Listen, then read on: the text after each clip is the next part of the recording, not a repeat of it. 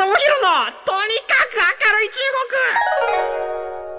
上下直播的天天正能量中国。天天正能量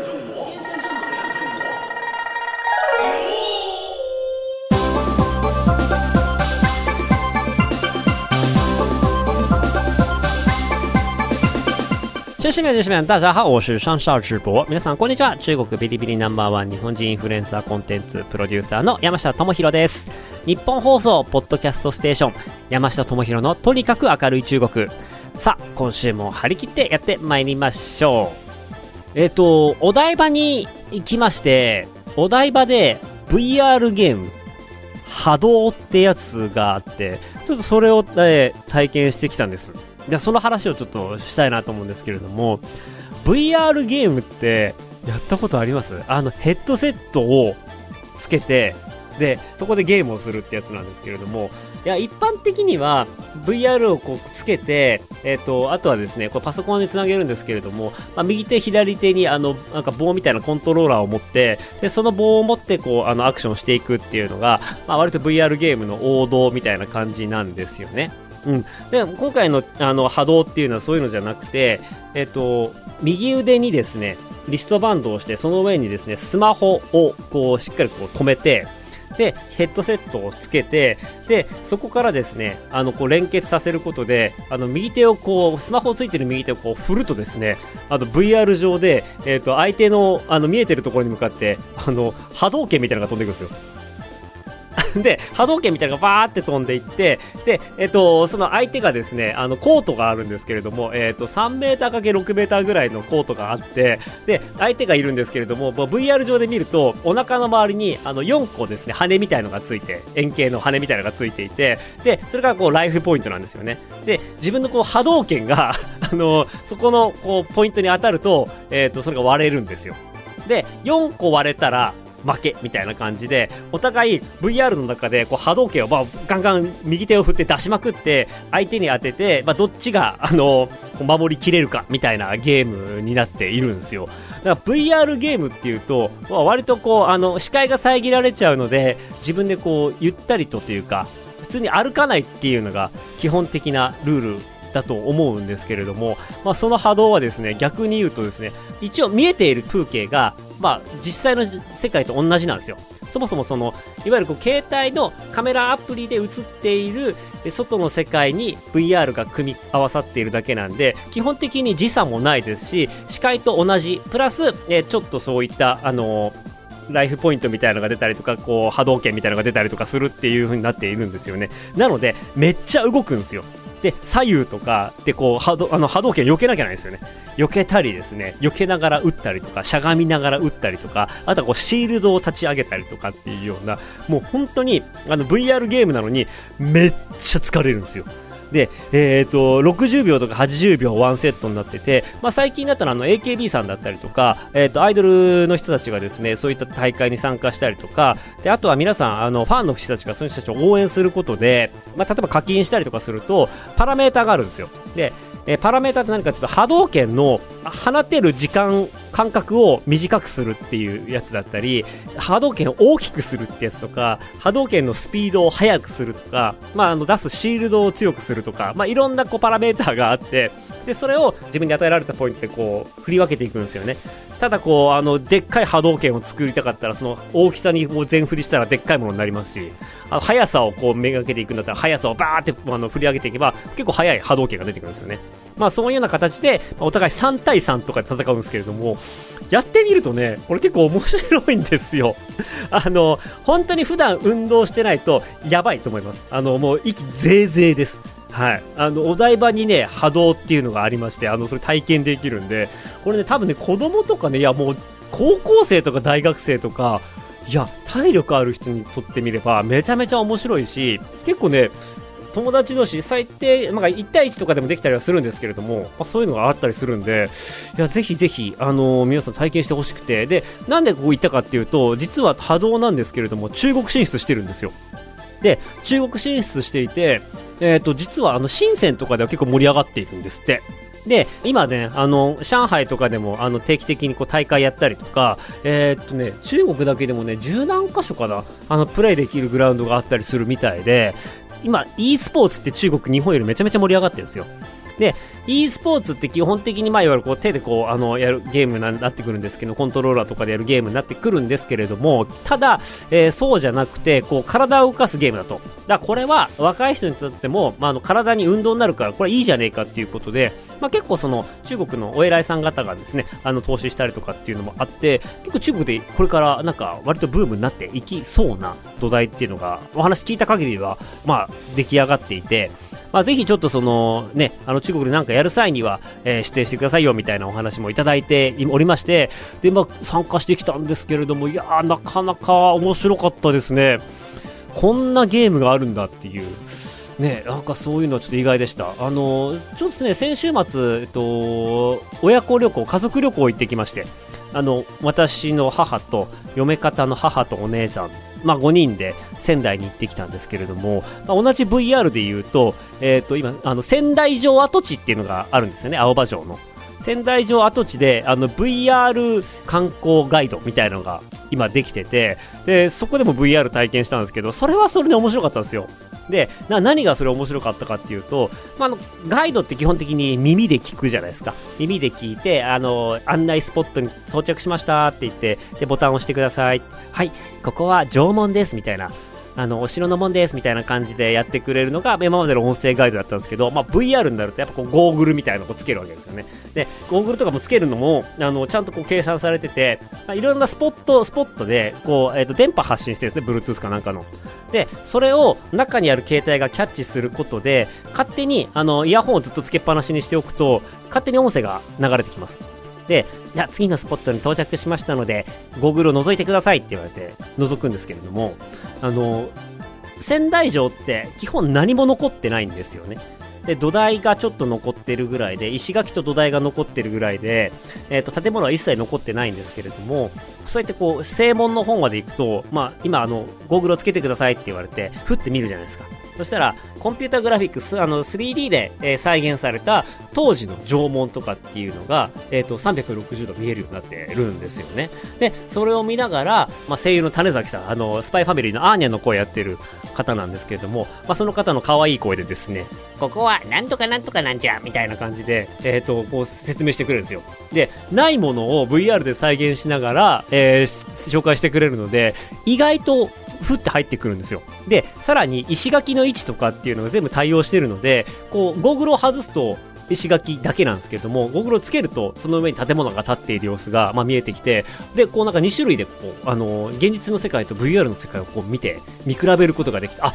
ここにこんなものがあったんだなっていう、そういうようなね、まあ、あの、リアリティみたいなものを感じるようなことができていて、いや、これ多分、今日本語だけでやってるんですけれども、まあ、海外の人にとってみても、いや、すげえいいなっていうふうに思ったんですよね。実際にこう観光ガイドさんが、まあ、言語の堪能な観光ガイドさんがどれだけいるかって言ったらやっぱまだまだ少ないっていうのが今日本の現状の中で、まあ、VR 多分これ作るのがめちゃめちゃ時間かかるでしょうし、まあ、言うてそこまで綺麗な 3D ではないんですよ。なんとなくわかるなっていう感じなんですけれどもまあ、それでも僕らが日本人が見ても、えー、そうなんだって思うようなこととかかそういうのをね現地に行ってからこそ見られるみたいなものも含めていやすごいいい体験だったなっていうふうに思っていたのでなんかこういう VR の観光ガイドみたいなものは、まあ、どんどん精度が上がっていってはい、なんかあの普及していけば、まあ、海外の方もすごい喜ぶと思いますしあむしろなんか海外に行った時こういうので日本語で解説してくれるようなソフトウェアとかあったらめちゃめちゃいいなっていうふうに思いました、まあ、あのガイド料がですねあの VR1 個借りるので800円かかるので、まあ、5人で行ったらねあの4000円かかってしまうので結構割高にはなってしまうんですけれども、まあ、それでもねあの楽しい体験だったなっていうふうに思いました。何の話だったっけ？あ、そうそう、v、VR。VR ね。VR の波動がすごい面白かったよってお話です。はい。まあそんなわけですね。今日はちょっと緩めのテーマでいっていきたいなと思っています。はい。テーマはこちら。中国の若者で犬を借りて散歩するのがブーム。はい。えっ、ー、と、他人の犬を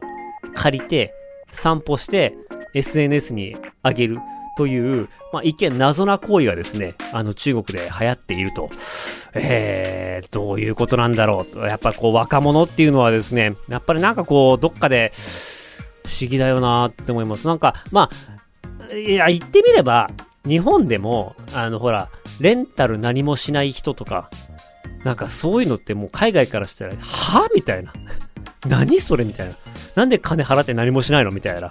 そういうような、えっ、ー、と、まあ、ものが生まれてくるのが日本なので、まあ、日本人がね、知り合いから犬借りて散歩する中国人を見て、へえみたいな言うのもなんか失礼な話だなと思ったりはするんですけれども 今ですね、中国の本当若い人たちの間で流行ってるらしいんですよ、犬狩り。あ、犬狩りってなんか犬狩りって言ったら犬を狩るみたいで嫌だな。なんか、えっ、ー、と、狩り犬？レンタルドッグ。レンタルドッグって言いましょう。犬狩りって言ったらちょっと恐ろしいな。えっと、どういうことかっていうと、犬をネット上で、いわゆるこう SNS とかグループチャットとかで、犬を飼ってる人がいたら、ぜひ私に散歩させてほしいっていうような投稿だったり、えー、今年の夏休みは、あの、誰かから犬を借りて散歩を楽しみたいんだっていう投稿だったり、あの、もうそういうのをこう揶揄して大学生たちに散歩させられて全国の犬が疲れているみたいな投稿とか、かそういうのがなんか今増えてきているっていうような状況なんですよね。で、えっ、ー、と、まあ、ここで意外と面白いのがこう、今のところ、えー、無料で犬を借りることができて、まあ、借り主からしてみると、まあ、散歩に連れてってくれるみたいな、そういうような手間が省けるっていうようなポジティブな部分と、犬を飼いたくてもいろんな理由があって飼えないっていう人が、まあ、散歩して自分が犬を飼っているような気にさせてくれるっていう、まあ、その犬との時間を、ま楽しむっていうようなところの、ま需要と供給が意外にもマッチして、えー、バズっていると。で、犬散歩代行しますっていうグループチャットに、もう数百人レベルで人が集まって、あのー、犬が引っ張りだこらしいです。犬なのに、タコらしいです。夏休みの期間中がもうすでに予定が埋まっている、あの人気の犬とかもいるらしいです。どういうことだよっていう。で、こう記事をね、見ていきますとですね、あのー、まあ、動機どう、なんでこんなことをやり始めたのかっていうと、まあ、ショート動画。で、周りの同年代の人が犬を借りて散歩してるのを見て、まあ、すごく面白いと思って、自分もやりたいと思ったっていう、意外と普通な理由。うん。今日はどこどこ誰々さんの友達の犬を借りて散歩しますって言って、また次の日別の犬を散歩しますみたいな感じして、えっ、ー、と、それを発信しているというだけなんですけどね。なんか、まあそういうのを見て、あ、いいなと思ってやろうと思ったら、まあすぐに貸してくれる犬の飼い主が見つかったみたいで、で、その人はですね、まあ相手とこう、あの、さすがにこう犬の貸し借りになるので、お互いの身分証を見せ合って、えー、散歩する時間とかコースとか頻度とかを決めて、実際に、まあ時間になったら犬を迎えに行って散歩すると。で、返すみたいな。そういうようなことが行われているそうです。まあね、あの、先週、あの、T ムーンの話しましたけれども、あの、巨大な資本でね、あの、札束を使って殴り合うみたいなね、あの、そういう戦いのお話をしましたけれども、まあ、無料で犬を借り合って、散歩し合って、汗かいて、ああ、楽しかったって言って、ありがとうございましたって返す。ここの一切お金が発生しない、このゆるいコミュニティ何なんだ？同じ中国なのに何なんだっていうような、なんかゾワゾワしますけれども、まあそういうようなあのショート動画を犬借りて作ったりとか、まあライブ配信するみたいなこととかっていうのが今流行ってるみたいですね。まあでもライブ配信してると逆に貸主側としては安心ですよね。あのー、まあ、リアルタイムでどこ行って、どんなこと喋って、何を考えているのかとか、えー、そういうようなことも、あのー、まあ、見えてくるわけなので、まあ、逆にライブ配信してくれるっていう条件で貸すっていうのはもしかしたらありかもしれないですね。家で、あの、そのライブ、その人のライブを見ながら、もうちょっと横目で気にしながらね、あの、犬がちゃんと楽しんでいるかどうか、変なことされてないかどうかっていうのを見ながら行くみたいな、そういうようなことができるので、まあ、こんなのが こんなのが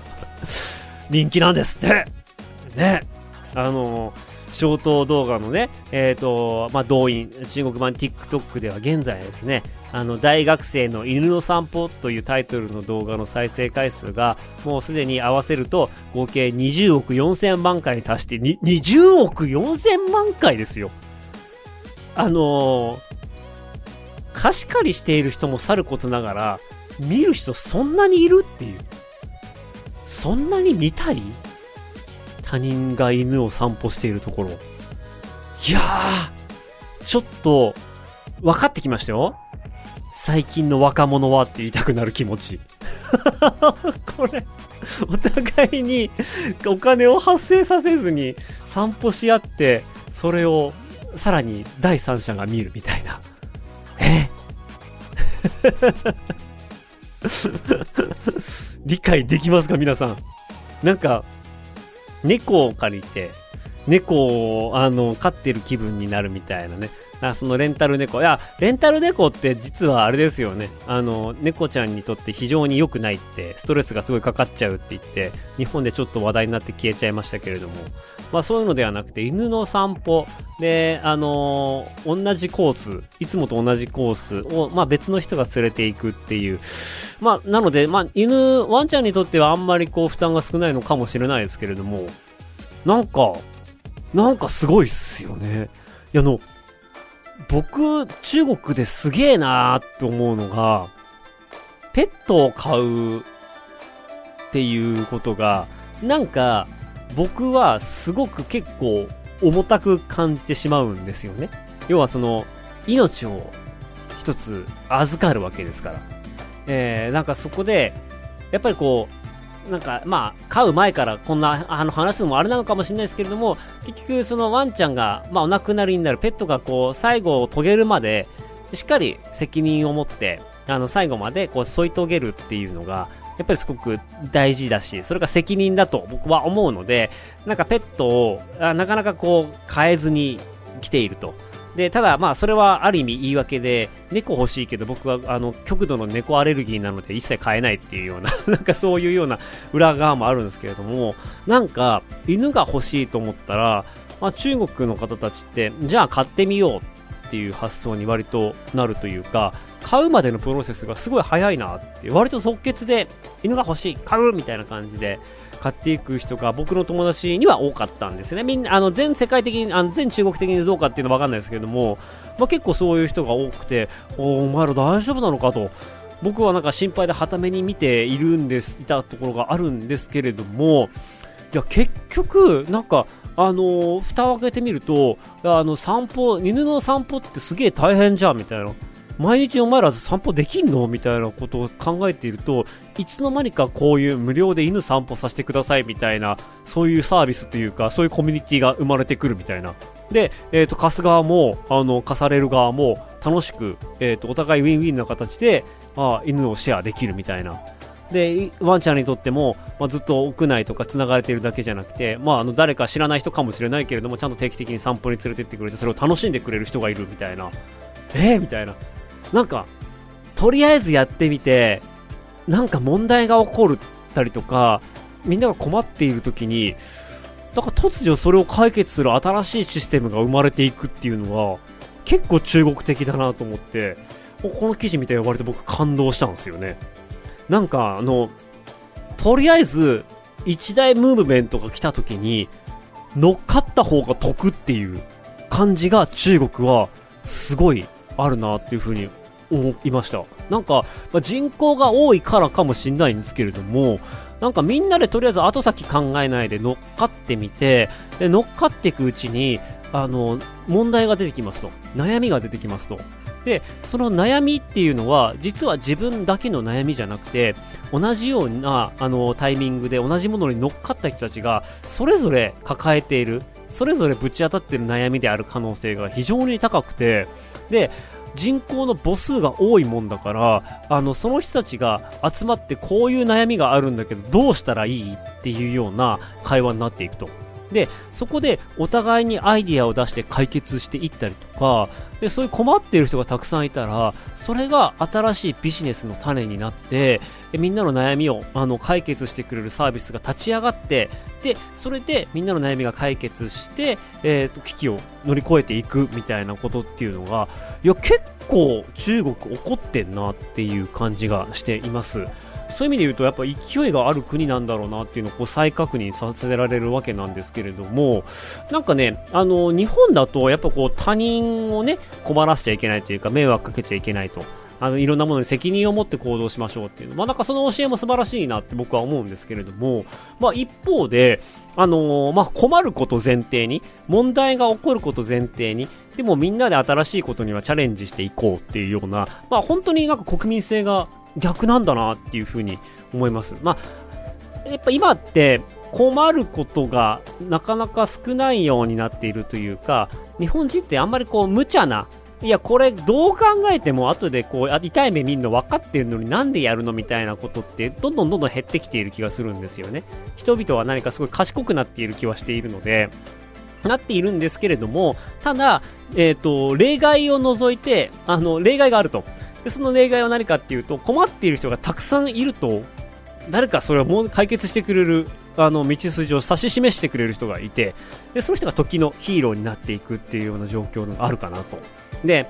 それって何かっていう、例えば日本で言うと空き家問題って今めちゃめちゃあるじゃないですか。えっ、ー、と、まあ、あの、こうバブルの時とかにね、あの、どんどん家建てろって言って、あの、まあ、新築建てたらものすごい経済が動くんで、新築の家をバーって作りましたと。で、空き家がたくさん今もう困ってますと。で、誰も住む人がいませんよってなった時に、空き家を利用したカフェにしてみようとか、えっ、ー、と、なんかそういったこう、空き家を壊して、まあ、そこに新築建てようとか、えー、なんか移住者を募集する時の、まあ、一時的な宿にしようとか、えー、そういった古い建築を残したままリノベーションして、えー、民宿にしようとか、かそういうようなあの発想の転換っていうのをやっていくと。まあ、これってそもそもあの当時ね、どんどんどんどん家を作らせて、えっ、ー、と、後のこと先のこと考えないで、家を作りまくったものの、えっ、ー、と、後処理というか、なんかそれの、まあ、あの、始末を、まあ、次の世代が引き受けることになるんですけれども、なんかくっそ迷惑だな、こいつら何やってんだ、前の世代のやつって思うことは簡単なんですけれども、まあ、作っちゃったもんは仕方ねえから、じゃあここを、あの、発想切り替えて、まあ、ポジティブに、ポジティブなものにしていこうぜぜっていうような発想が、まあ、次の世代に引き継がれていって新しいビジネスが生まれていくみたいな、まあ、ポジティブな考え方をしていくと、まあ、次の経済のきっかけになっていくっていう、まあ、なんかその日々の人の営みっていうのが感情的だったりムーブメントに引っ張られただけっていうところがやっぱもう大量にあるとやっぱそこからビジネスって生まれていくんだなっていうのをすげえ中国見て感じるんですよね。でも、まあ日本でもね、あのー、まあ困ることをお互いで解決し合えるような人間関係とかコミュニティだったりとかっていうのはもうすごく大事だなと思うんですよ。で、最近まあなんでそれを思うかっていうとですね、なんかその子供が欲しいなと思った時に、やっぱ子育て超難しいよっていう話を、超大変だよって話をやっぱ周りの友達からするんですけれども、やっぱりその子育てが大変だってなった時に、えっ、ー、と、名言があって、5人頼れる人をそばに置く必要があると。まあ、うちのばあちゃんの名言なんで誰も知らないと思うんですけれども あの、5人、5人、5人いてくれると子育ては楽になるよと。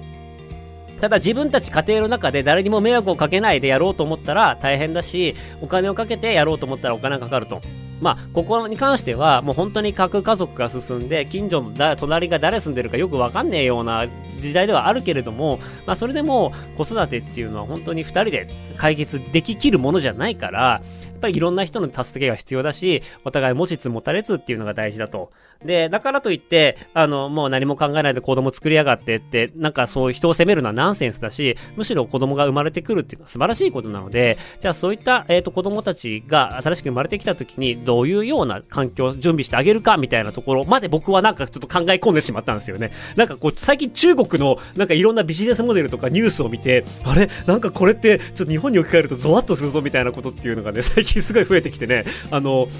ただのニュースからね、あの、僕勝手に哲学まで行ってしまうっていうようなことが最近すげえ増えてきてしまっています。まあ、それにしてもですよ、一個消せないのがですね、あの、ビリビリ動画ですよ。ビリビリ動画僕初期から超乗っかって、あの、わーってなってね、そのムーブメントに乗っかってきたわけなんですけれども、YouTube と違って広告が入んねえから全然儲けないんですよね。その広告収入みたいなやつだよね。まあ、そこをね、乗っかり損みたいなのして終わるのはや、絶対嫌なんで、これまだまだこう、ね、あの、ビリビリでもっともっとドカンって儲けるまでちょっと意地、意地悪く、意地汚くね、地べたを這いつくばってでもね、あの、続けていきたいなと思うんですけれども、これはね、たまにね、乗っかり損みたいなのがあるんですよ。うん。いや、あの、ビリビリは乗っかりゾーンって言ってるわけじゃなくて、たまに乗っかったはいいけど、その船が沈むみたいなこととかっていうのも、まあ中国であったりするんで、まあ今、あの、一丁行ったんですよね。一丁行ったんですよ。はい。まあ、ぶっちゃけでも、日本って今そうじゃないですか。なんか自分で一人で調べて、一人で悩んで、一人で決められるような時代じゃないですか。で、なんかその、なんか誰かに頼ろうと思っても、あの、グーレカスみたいな感じで突き放されたりとか、調べれば自分でわかるのになぜ人に聞くのかみたいなこと言われて、そんな当たり前のことを聞くっていうこと自体が、なんかこう、ちょっとはばかられるような時代になってきているんですけれども、あえて自分が困るっていうことってすごく大事なんじゃないかなというふうに思っています。新しいことをやって、えー、困ってしまって、誰かに助けを求める。で、誰かに助けを求めた時に、あ、実は同じことで困ってるんだっていう人がいたりとか、あとは、あの、あ、それだったらこういう風に解決したらいいよっていうところから、あの、覚えもやらない人から解決方法を教えてもらったりとか、やっぱりその人と人とをつなぐコミュニケーションの、まあ、課題って、まあ、あの、何かに対して、まあ、怒っていたりとか、悩んでいたりとか、かそうするときにやっぱりすごい共感性って高くなったりするらしいので、あとは悩みがあると、まあ、人とお話しするときなかなか困らない。最近こういうの悩んでんだけど、みたいな、えー、みたいな。でそこで会話盛り上がることもあれば盛り上がらないこともあるし、まあいろいろあるんですけれども、悩みって実は意外とたくさん持っておくと、いろんな人と話すときにすごい便利なんじゃないかなっていうふうに思っています。あの、悩まずに全部がコントロールされて、全部が計算通り進む人生っていうのも、まああの、素晴らしいなと思ったりはするんですけれども、まあ一方で、まあ人間らしさというか、不完全さというか、あの、自分の実力の至らないことが起こらない限り、他人にこう、リライオンするというか、頼るっていうことがやっぱなくなってきてる時代。で、ましてや、ここから先 AI とかができてきて、大抵のことは AI が解決してくれますよってなった時に、まあ、人と人とのコミュニケーションとか、つながりみたいなところっていうのは、えっ、ー、と、非常にこう大事だと思いますし、まあ、そのためにあえて新しいことに挑戦して、問題にぶち当たって悩む。うん、多少こう人に迷惑かけるかもしれないけど、まあ、悩んで学んで、えー、次誰か悩んでる人を助けるっていうことがなんか割とあの社会にとって大事なんじゃないかなっていうことをまあこの大学生が、えー、犬を借りて散歩するサービスが、えー、普及していますっていうところから考えている山下でした。なのでですね、いや、あのー、そういう意味で言うと、まあ、子供が生まれるっていうの、子供を作るっていうのがですね、いや、すげえいろんな人に迷惑かかるし、いろんな人の手を煩わせるなっていうような、ネガティブなイメージがあったんですけれども、まあ逆にそうすることで、あのー、ね、相手方のお母さんだったり、自分の家族だったりとかっていう人に、あのー、まあみんな助けてくれるし、え、そこに対して、まあ、あの、全然嫌だっていう思いは持ってはいないっていうところも分かっているので、まあ、ある意味こうね、自分たちだけではどうしようもできない問題を抱える、それが子育てなのかもしれないですし、新しい事業をやるっていうことなのかもしれないですし、まあそういうのをどんどんやっていきたいなっていうふうに思って、なんかそういうふうになんかポジティブな気持ちになりました。で、もう周りの人に頼りまくって、やっぱこう問題を起こしてるやつ、常に問題を起こしてるやつの人の周りって意外とやっぱコミュニティができるんですよね。あのあいつバカだなとか思いながらいろんな人が助けてくれるっていうようなことがあったりとかするので、まあそういうようなことをやっていきたいなっていうふうに思っています。